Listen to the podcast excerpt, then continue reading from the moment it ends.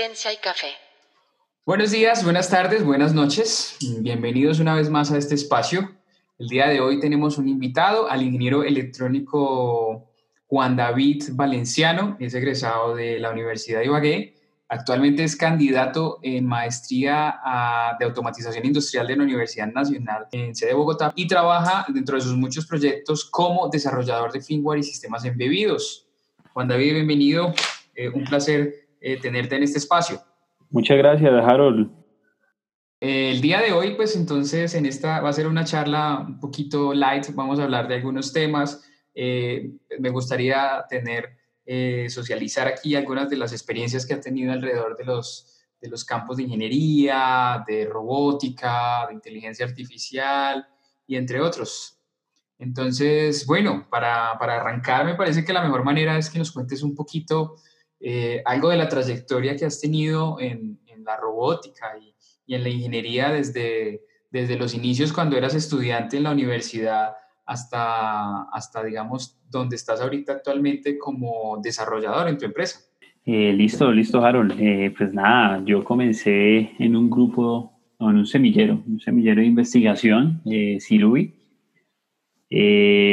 pues en ese tiempo técnicamente pues no habían, no habían participantes, no, pues era muy poca la participación de, pues de, de, la, de las personas de la universidad, pero aún así el, el ingeniero William, el, el director de, en, en, ese tiempo de, del programa de ingeniería electrónica, él hacía pues las convocatorias, eh, yo nunca podía, casi nunca iba, casi nunca iba porque siempre se cruzaba que una materia, que la otra, que, que hay que hacer X trabajo, entonces pues eh, estuve un poco distante de eso, fui a algunas, eh, algunas charlas, eh, luego en una materia eh, nos pusieron como un reto hacer un seguidor de línea, la, la, una materia de control.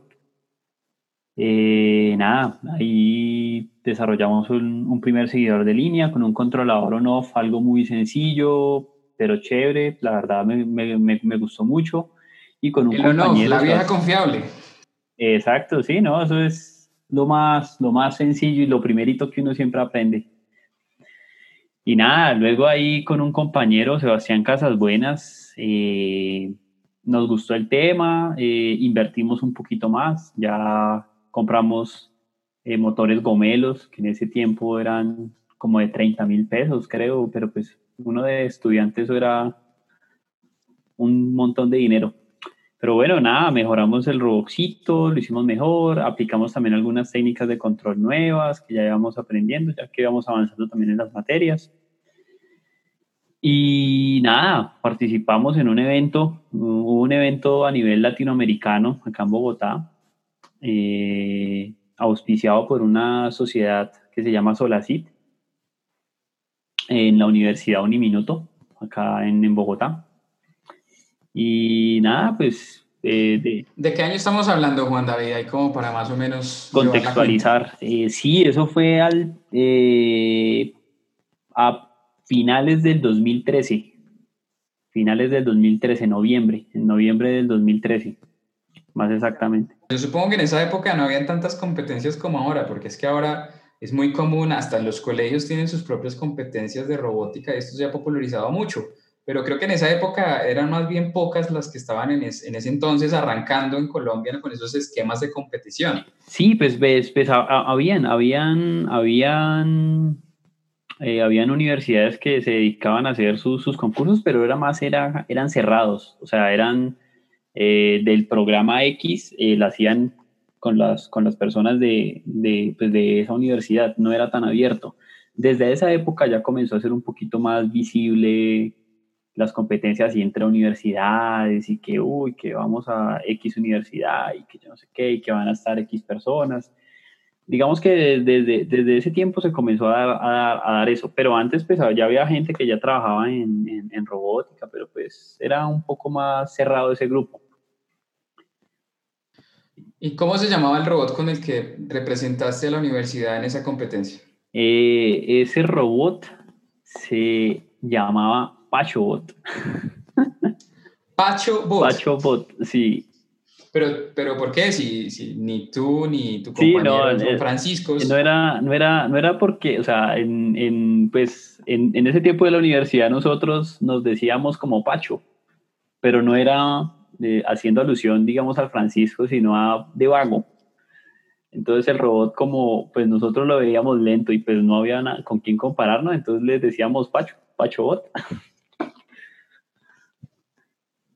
Pacho entonces emprendió una aventura hacia una competencia internacional o nacional aquí en, eh, Esa fue nacional, porque pues técnicamente solo participamos eh, eh, personas de acá de universidades colombianas. universidades colombianas, exacto. Y pues netamente... La primera competencia de ustedes. Exacto, era la primera competencia de, de nosotros y pues casualmente nosotros éramos los únicos que veníamos de afuera. O sea, no, de resto eran de acá universidades de Bogotá, que la distrital, que la nacional, eh, pero pues nosotros éramos los únicos extranjeros ahí en ese, en ese momento. Bueno, ¿y, ¿y, cómo fue esa experiencia de la competencia? Pues empezando, que como muchas competencias más venideras, siempre uno se trasnochaba a último momento y que la, que la rueda, que el tornillo, que la batería, pues en eso viniendo nos vinimos en bus desde, desde Ibagué en la madrugada pues nada, nos quedamos dormidos y pues a mí me robaron un computador. Entonces desde ahí empezamos pues mal. Mal. Mal porque además de perder el computador en la competencia no tenías cómo reprogramar. Exacto, sí, claro, porque uno siempre que, que, que, para darle más velocidad, que para modificar el controlador, pues que uno siempre lo, pues, lo reprogramaba. Entonces, nada, por ahí el, eh, la, la, la, mamá de, de, mi compañero, de Sebastián, nos prestó un computador de esos portátiles como de, de 10 pulgadas, de 9 pulgadas, una cosa re chiquitica. Eh, no, eh, tocó seguir de largo, no almorzar por hacer los códigos, mirar qué salvamos de lo que teníamos.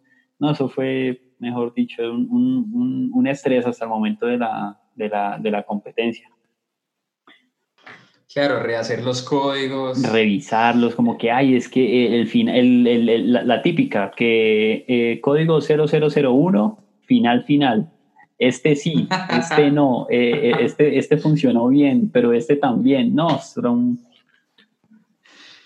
No, y además que a eso le sumamos, bueno, el trasnocho, digamos, uno es el ajeno porque viene de otra ciudad y, y, si uno cuando ve esos, esos, esas competencias ahí hay cierta como adrenalina y cierta emoción, estar ahí metido y llevar el robot y ponerlo, yo supongo que eso debe ser una adrenalina mucho más fuerte. Claro, claro, pues nada más el hecho de, de uno colocar el robot en pista y uno, y uno no saber si la va a terminar, si lo va a hacer bien, si va a seguir derecho. No, eso es, eso es algo de alquilar balcón, pero chévere. ¿Y cómo le fue a Pacho Bot? ¿Qué pasó con Pacho Bot en esa pues, competencia? Pues esa competencia era de contrarreloj. Eh, contrarreloj, pues técnicamente había, eh, había una pista, eh, que es un fondo blanco con una línea negra. Eh, y la idea es pues ir de un punto A a un punto B en el menor tiempo posible. eran varias rondas. de esas rondas, en una de esas, pues nosotros eh, de, principio eh, íbamos a, pues a ver, a ver, a ver qué hacían los demás, qué, qué, cosas compraban, en dónde compraban, porque nosotros recuerdo que tuvimos problemas con las llantas, porque nosotros mismos las hicimos, nosotros hicimos las, las llantas y pues no eran lo mejor del mundo, pero pues funcionaban. Y, pero pues queríamos saber, queríamos saber, entonces pues eh, chévere, chévere digamos ver, ver a los demás. Pero nada, en competencia nuestro robot pues no era tan malo, no era tan malo, estábamos en el, en el top 3, estábamos en el top 3 de la, de la clasificación y había un robot muy bueno, había un robot que hacía las, la, la pista, la hacía, no, creo que era como 40 segundos y nosotros lo hacíamos como en 50 y algo segundos. Y el tipo se puso a, a, pues a modificarle velocidad, subirle velocidad y pues en una, de, en, una, en, una, en una de las rondas el hombre salió.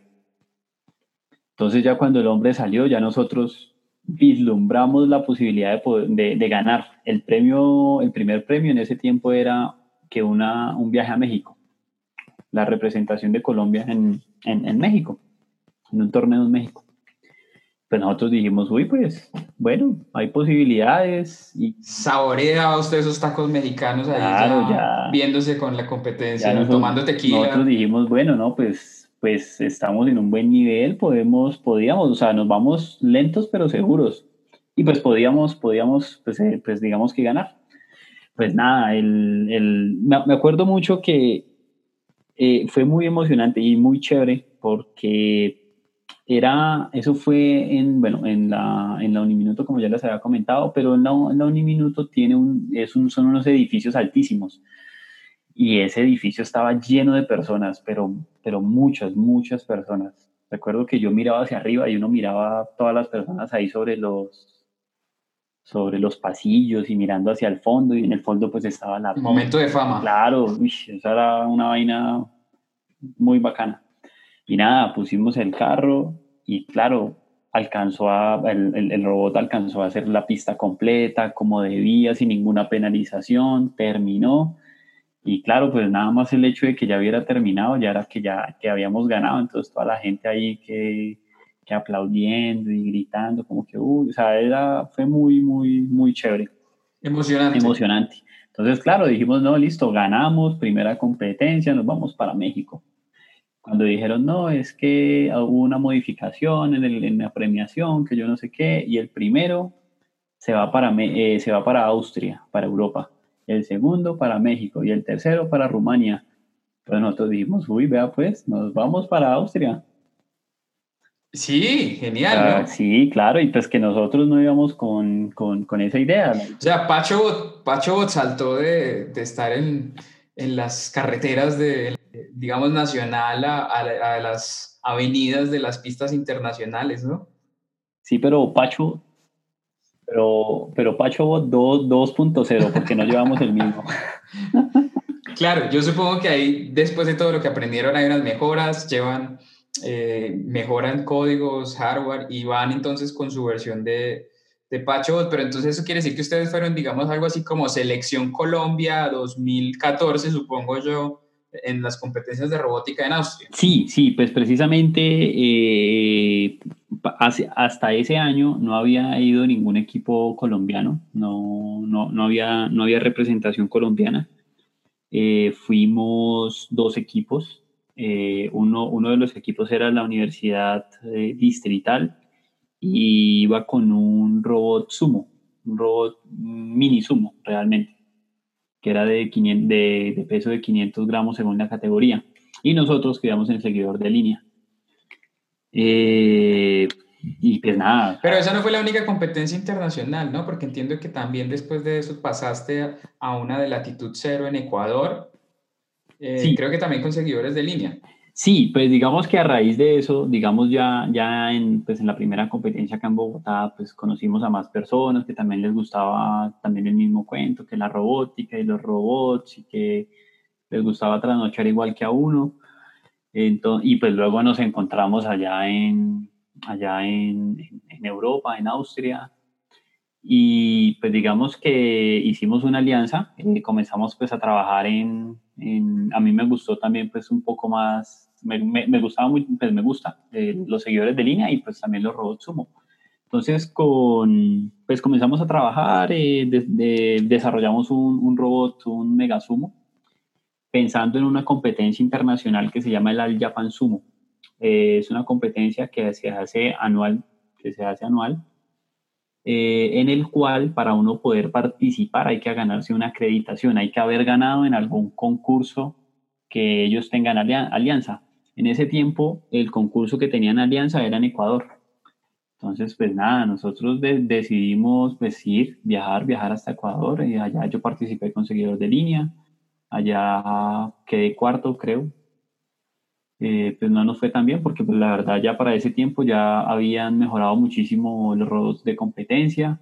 Y en sumo, pues tuvimos la fortuna de que ganamos. Ganamos el primer puesto. De ahí nos ganamos la acreditación para entrar a ese, a ese selecto grupo.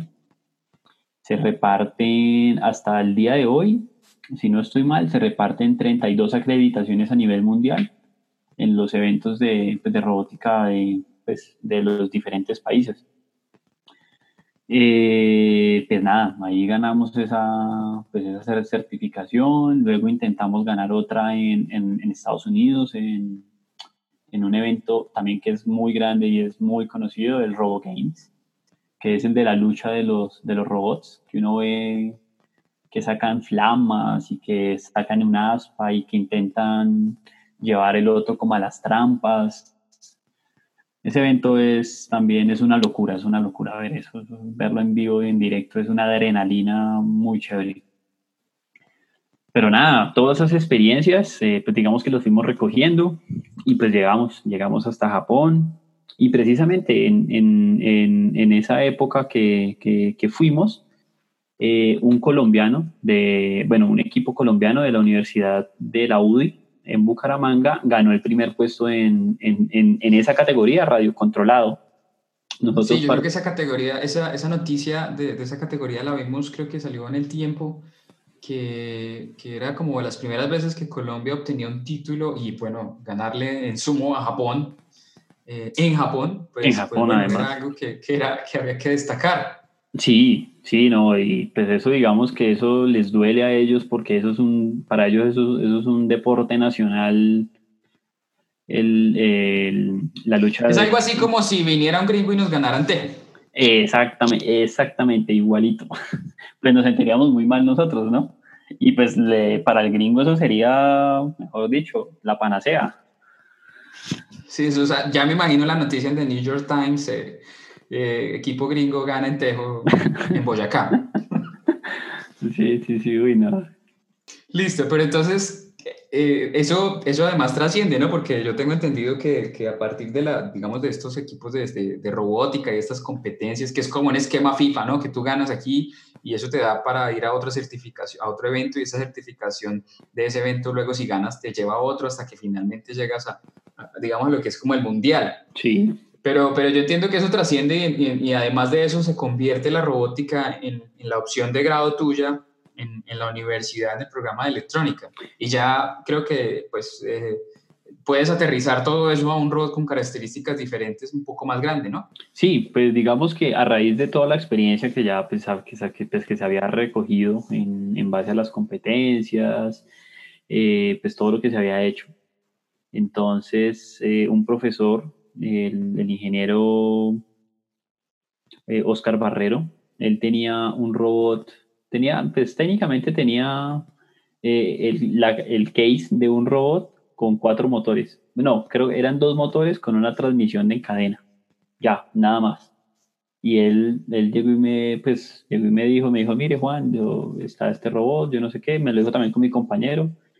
Eh, bueno, tenemos este robot, la idea es, es hacerlo mover ¿Se le mide? ¿No se le mide? Yo le dije de una.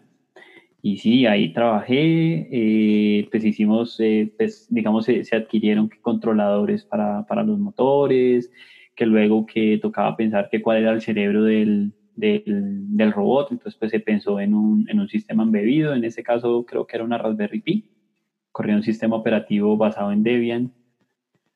Eh, de ahí se compró una tarjeta de una compañía nueva, se, llamaba, se llama eh, una tarjeta técnicamente pues de sensores en la cual uno se, que era un, un, escudo, uno se le agregaba a la Raspberry y pues digamos que le daba la posibilidad de sensores de acelerómetros, giroscopios, eh, tenía GPS, barómetro y eh, tenía una electrónica pues que también ayudaba para la, para la estabilidad del, de la, del embebido.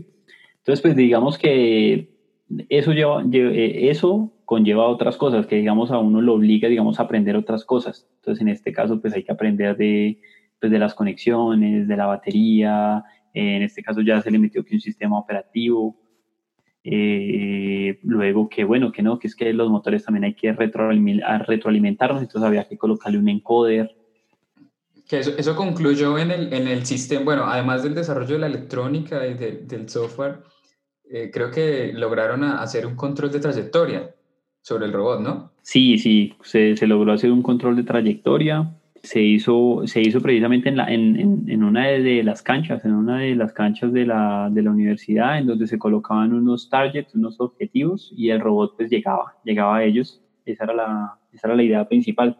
Pero entonces, pues digamos que se tenía que, se, se construyó todo. Se partió de una plataforma que estaba pues, técnicamente los motores y pues se le fue agregando todas las, todas las cajitas para que él se pudiera mover. Entonces que los controladores, luego que el controlador, el, el sistema master que controle los controladores, luego que el control de eso para que los motores se muevan como debe ser. Eh, pues eso lleva, digamos, a, un, a, unos, a, una serie de aprendizaje que, pues, que le van quedando a uno pues, para, la, para la vida. Juan David, y y eso que mencionas, esos aprendizajes que tú tuviste en todos esos eventos de competencia con, con los robots, en, en, la tesis misma, ¿cómo fortalece eso tu perfil para, para llegar a ser hoy en día la cabeza de desarrollo de firmware en la empresa en la que estás? La empresa en donde estoy se, es una compañía colombiana, netamente de inversión colombiana, en la cual se hace desarrollo tecnológico se trabaja con empresas en el, en el, sector de servicios públicos. Y pues técnicamente, ¿cómo llego a, cómo llego a, la, cómo llego a la empresa? Eh, un día cualquiera llega un correo de la IEEE Colombia diciendo se busca ingeniero electrónico o afín que sepa de microcontroladores, de sistemas embebidos, que haya manejado Linux, que entienda los entornos Linux, eh, que quiera trabajar en un equipo multidisciplinario para proyectos, yo no sé qué. Entonces, pues nada, llegó, llegó eso, me pareció interesante y yo dije, pues microcontroladores, sí, porque pues digamos en, en el seguidor de línea uno programaba en un microcontrolador y lo ponía a andar. Eh, un sistema embedido, pues había trabajado con, con esta de lo de la Raspberry Pi y pues eso es Linux, eso corre un Debian y pues ahí tuve que tuve que pues, hacer una curva de aprendizaje para, para poder pues, manejar eso con los periféricos externos. Entonces, pues ya sabía algo de embebidos. Eh, trabajar en proyectos, pues digamos que los proyectos eran el seguidor de línea, la tesis y ya. Y los sistemas de control que uno montaba las planticas. Envié la hoja de vida. Mm, eh, el que es hoy mi jefe, pues me dijo, sí, no, me interesa su hoja de vida, se ve que pues ha trabajado, me invitó a, pues a, una, a una entrevista, eh, hicimos la entrevista, me gustó mucho lo que, lo que trabajaban porque era pues una, pues empezando, es una empresa colombiana que hace desarrollo tecnológico en Colombia, o sea, eso es algo de destacar. Eh, y pues me gustó, me, me, me, me, gustó el ambiente de la oficina, me gustó los equipos que tenían, la forma de trabajo y ya, hasta el día de hoy trabajo ahí. ¿Y qué hace un ingeniero de firmware? ¿Qué hace un desarrollador de firmware y sistemas embebidos? Técnicamente, eh, lo que mi labor en la, en, la, en la compañía es el desarrollo del firmware, de los nuevos prototipos y mantener el firmware existente eh, del hardware de la, de la compañía. Entonces, el firmware técnicamente es el programa que corre en un microcontrolador, en un microcontrolador o en un, o en un chip. Eh, el cliente dice, no, es que yo necesito que un LED se enciende y se apague cada segundo. listo. Yo soy la persona que va, coge las tarjetas, se dice, bueno, eh, eh, pasa por unas iteraciones de hardware según los requerimientos, llegan, llegan las tarjetas a mi poder. hay, unas, hay unas personas que, pues, que, se, que se encargan de, de, de hacer una revisión previa a los requerimientos que nos hayan dado soy uno de los encargados de que pues tiene que, que esa tarjeta tiene que cumplir lo que haga el cliente, lo que quiera el cliente. ¿Y qué, qué es lo más difícil que, que, tiene que hacer un ingeniero de firmware? ¿Cuáles, digamos, son las tareas más, uh, digamos, retadoras? Pues es cuando son proyectos nuevos. Eh, digamos que, como en toda empresa, ya se tiene, digamos, un conocimiento previo. Entonces ellos ya dicen, listo, no, nosotros manejamos eh, la serie de microcontroladores de Microchip. Entonces, ya digamos que ya se sabe cómo funcionan, ya hay documentación, hay herramientas que funcionan en base a ello. Entonces es fácil, digamos, que llegar a desarrollar. Pero cuando ya son proyectos nuevos en donde dicen, listo, vamos a hacer un producto desde cero. O sea, se va a, se va a entrar a un diálogo con la, con la, con el cliente, que a veces el cliente ni siquiera sabe qué, quiere. Eh, entonces uno comienza a aterrizar las ideas, a aterrizarlas, eh, a darle forma y pues a desarrollar en base a eso lo que, lo que quiera lograr el cliente. Entonces llegar, llegar al punto de entender uno, uno bien qué es lo que ellos quieren, eh, para qué lo quieren, cómo lo quieren, hasta dónde se puede llegar con lo que se tiene o con el presupuesto que se maneja también. Es yo creo que de lo más, de lo más complicado, porque desarrollar ya pues, técnicamente eso es café y echar tecla. Y, y se saca. Realmente no, eh, eso no es esa no, esa no me parece la parte más, más complicada, digamos, de, de mi trabajo. Entiendo. Bueno, Juan David, pero también nos, nos, contabas que estabas también entonces desarrollando, adelantando la maestría de automatización industrial. ¿Estabas también trabajando en robótica o en algún tema afín? Mi maestría, digamos que a raíz de la experiencia que tuve con, con, con la robótica, eh, pues digamos que llegué a, un, a, una conclusión y es que eh, lo que se hizo, digamos, en el, en el, en el, pregrado eh, ya estaba hecho. Ya técnicamente existen eh, compañías que se dedican a hacer los robots, que ya funcionan, tienen su path planning y pues funciona y eso es la maravilla. Eso es lo último. Pero en qué hay que trabajar más y en qué, digamos, uno se debería, digamos, como especializar o es en solucionar los problemas de la región.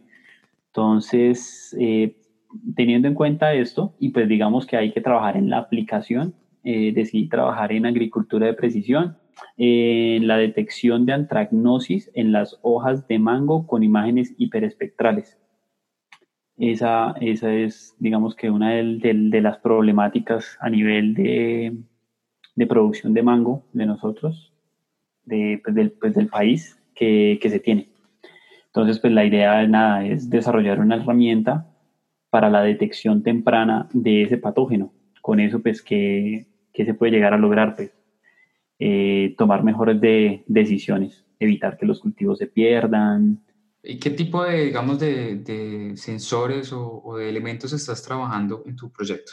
Digamos que el, foco principal y lo que se está manejando es una tecnología que se llaman las imágenes hiperespectrales. Las imágenes hiperespectrales eh, son unas cámaras especiales la cual pueden captar el espectro que el ojo humano no puede ver. El ojo humano eh, ve desde los 400 nanómetros hasta más o menos 700 nanómetros. Las cámaras hiperespectrales, su rango inicia desde los 390 nanómetros hasta los 1100 nanómetros. Algunas llegan hasta los 2000 nanómetros. Entonces, eh, nuestra visión está muy limitada, muy limitada en espectro. Pero estas cámaras pueden llegar a ver un espectro en el cual nosotros lo podemos hacer. Con eso, ¿qué, buscamos? Pues que puede que, digamos, en una banda que está, digamos, en los 800 nanómetros, podamos identificar eh, la pérdida de nutrientes o que se puede observar el patógeno. Entonces podemos decir, uy, sí, es que con esta cámara ah, en, en este espectro podemos ver el patógeno que con el ojo humano no, pues no se puede hacer.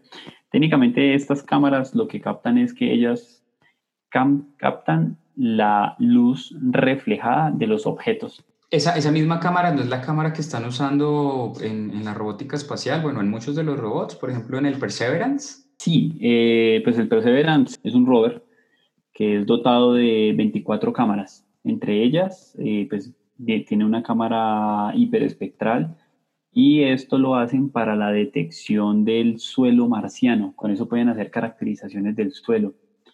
Y pues ahí hay que destacar que en, en, esa misión hay una colombiana, Diana Trujillo, ella es ingeniera aeroespacial de la Universidad de Maryland y pues es la cabeza de equipo del, de, las, de, los encargados del desarrollo del, del brazo robótico que posiciona a un, a un taladro y extraen muestras del, del, suelo para ser analizadas ahí mismo en el rover. Bueno, sí, lo, lo, de, vi la noticia y la verdad es bastante admirable la historia que tiene eh, la ingeniera Diana alrededor de, desde su estancia, desde que llegó a Estados Unidos hasta que creció de una manera eh, loable y, digamos, eh, inspiradora, pues a llegar en ser hoy en día una de las cabezas de equipo de, esta experiencia, de este robot que, digamos, es parte incluso de, los éxitos de la humanidad en la, en la historia aeroespacial.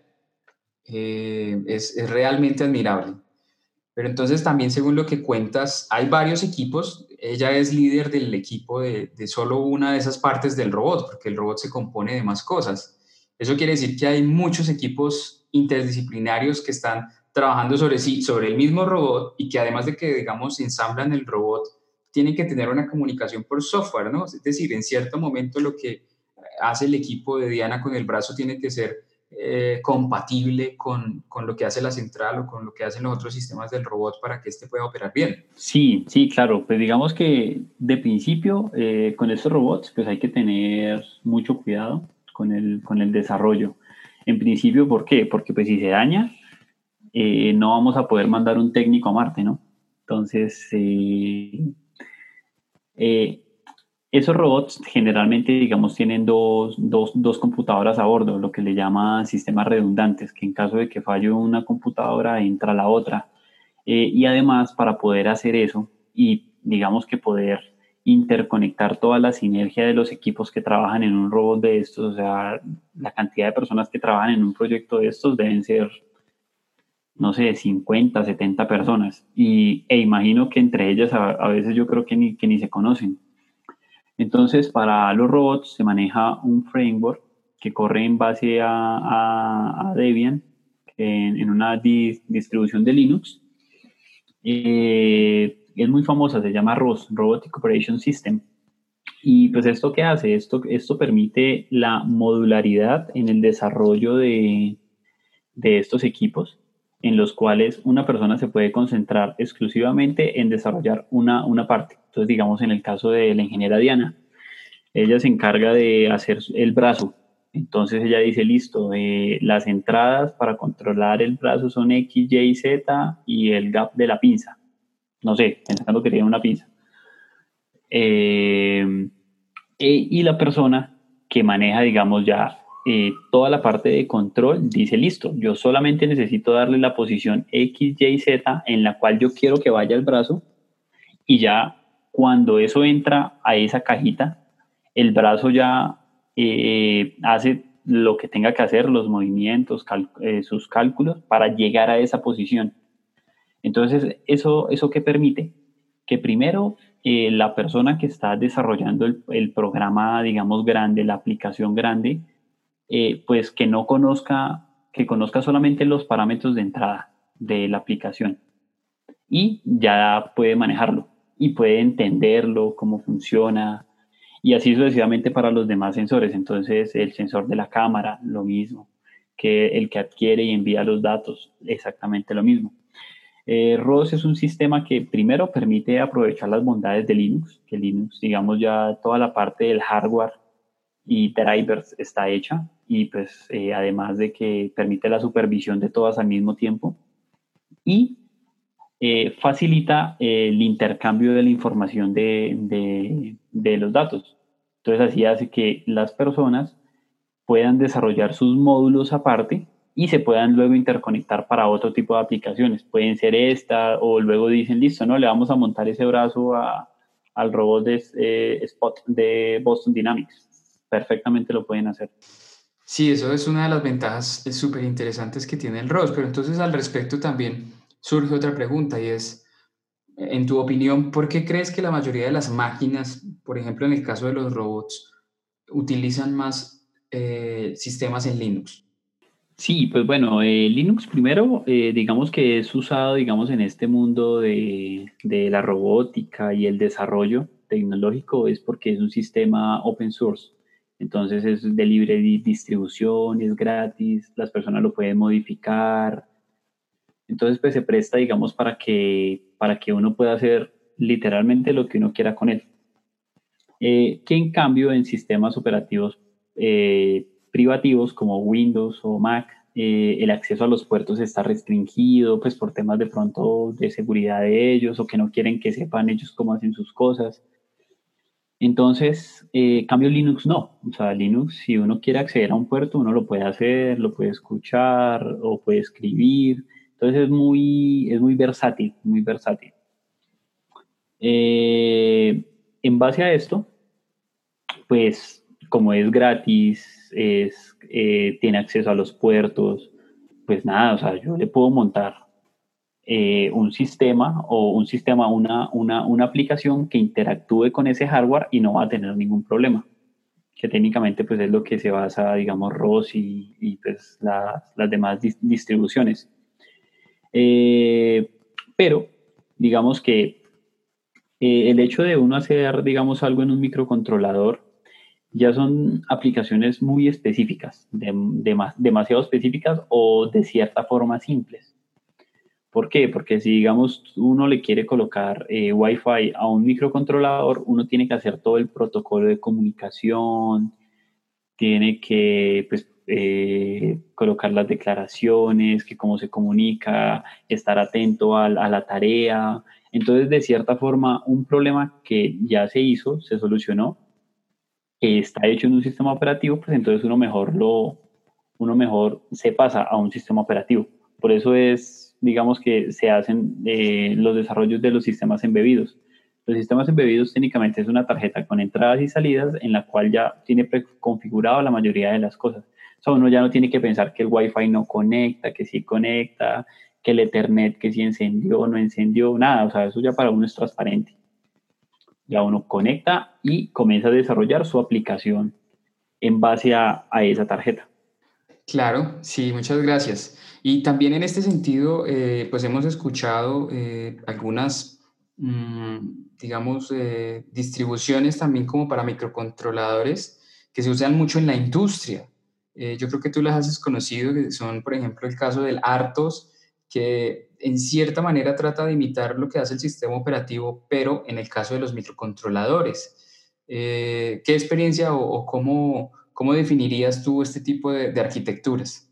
Eh, se usa mucho el Artos o el FreeRTOS, también es otro, es otro que se usa bastante, en el cual cuando uno tiene, eh, depende mucho pues también de la persona que hace el, el, desarrollo, pero lo ideal es que uno haga su código o desarrolle en base a tareas. Entonces uno, entonces por ejemplo, un sistema operativo, él está corriendo varias tareas al mismo tiempo está corriendo la tarea de eh, supervisar la, el porcentaje de la batería, estar conectado a internet, que el volumen, que lo que la persona ve, que la aplicación que está corriendo por debajo de, en, el, en, el, en el computador. Entonces, este mismo concepto se lleva a los microcontroladores. Entonces, eh, uno dice, listo, eh, yo voy a tener bastantes persistencias en cuanto en cuanto al puerto serial. Entonces yo dejo una tarea exclusivamente para que esté pendiente del puerto serial. Pero a su vez también necesito otra tarea que accione unas salidas y entradas. O sea, tengo que estar pendiente de unas entradas, entonces una tarea para eso. Luego otra tarea para las salidas. Y así sucesivamente dependiendo de, pues, pues de la aplicación y pues cuántas tareas uno, eh, uno quiera y el microcontrolador le permita, ¿no? Porque pues ahí también vemos las diferentes arquitecturas que están las de 8 bits, 32 bits, las arquitecturas ARM, eh, las Van Neumann, ahí ya es, es, otro tema más extenso. Juan David, eh, ya para cerrar eh, este espacio que, que, fue muy reflexivo el día de hoy, quisiera que termináramos con una pregunta un poco más filosófica y es, en Colombia, ¿cuál crees que sea el futuro de la robótica o cuáles crees que sean las tendencias eh, en cuanto al campo de la robótica, la inteligencia artificial en nuestro país? ¿Hacia dónde vamos o, en qué crees que deberíamos fortalecer? Bueno, eh, pues los robots, digamos, ya, ya es una realidad. Eh, ya se está viendo, digamos, a nivel, a nivel mundial que algunas personas están perdiendo sus empleos, que porque lo reemplazó un robot, eh, generalmente pues esto ocurre en las fábricas en donde los trabajos son repetitivos, donde una persona se puede, tiene más probabilidades de error, porque pues puede estar cansada. y pues está el fallo humano. Cambio un robot, pues eh, no hace huelga, no se cansa, puede trabajar 24 horas, no come. Eh, entonces, ¿hacia dónde va todo esto? A que los robots nos van a desplazar en tareas repetitivas. Entonces, por ejemplo, una tarea repetitiva que es muy común es el de, el de la conducción estar pendiente eh, tras un volante, pues eso es una tarea repetitiva y que nosotros podría, podríamos estar haciendo mejores cosas. ¿Eso qué nos obliga? Pues que eh, las personas tenemos que eh, mejorar, mejorar y, enfocarnos en otras, en otras prioridades. Entonces ya el perfil de la persona que maneja un carro, un bus, ya no estaría. Pero pues esa persona podría, no sé, ser eh, la persona que diseña los algoritmos de, esa conducción autónoma. Entonces, eh, ¿qué, hace eso? Que nada, que tengamos que estudiar, eh, aprender y tener hambre de conocimiento. Ya, es algo bastante interesante, bueno, muy reflexivo, ¿no? Si te entiendo, es como, como que en cierta manera es una realidad que estos sistemas ya están haciéndose, haciendo cada día vez más parte de nuestras vidas, que, hay que aceptarlo, pero entonces según lo que te entiendo también es como que eso va a generar nuevos campos o incluso algunos que no se nos ocurren ahorita que van a necesitar una mano de obra calificada para hacer mantenimiento, operación, manejo de este tipo de nuevas tecnologías que van a surgir o que están surgiendo. Exacto, sí, sí, sí.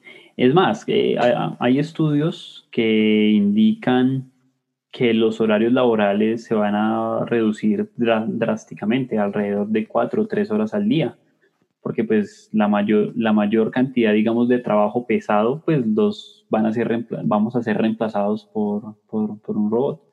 Entonces nuestro papel va, va, va, va a estar en un, en un ámbito más, más académico, más académico o más de supervisión. El hecho, digamos, de que nosotros podamos pensar, reflexionar, es algo que de momento es difícil para las computadoras, o sea, es, no hay computadoras que piensen, o sea, realmente los algoritmos de Machine Learning y Deep Learning es matemática y estadística, es técnicamente eso. Eh, y pues digamos que ese es nuestro fuerte. ¿Y qué tenemos que hacer? Eh, ser los mejores en ese, en, en, en nuestro fuerte. Y es pensar. Juan David, muchas gracias por, por tu opinión, por tu compañía y, por aclararnos muchos, muchos conceptos alrededor de estos temas. Fue realmente interesante encontrarte en este espacio. muchas gracias por la invitación. Bueno, pues esperamos que más adelante podamos encontrarnos en, en otras sesiones y te deseamos muchos éxitos en todos esos proyectos venideros. Ojalá vengan muchos más Pacho Bots que, que, tengan ese golpe de suerte y nos puedan ayudar. Listo, no, muchas gracias. Saludos a todos. Gracias. Con nosotros estuvo el ingeniero Juan David Valenciano, ingeniero electrónico egresado de nuestro programa de electrónica en la Universidad de Ibagué. Eh, esto ha sido todo por hoy y esperamos vernos en una próxima sesión. Ciencia y café.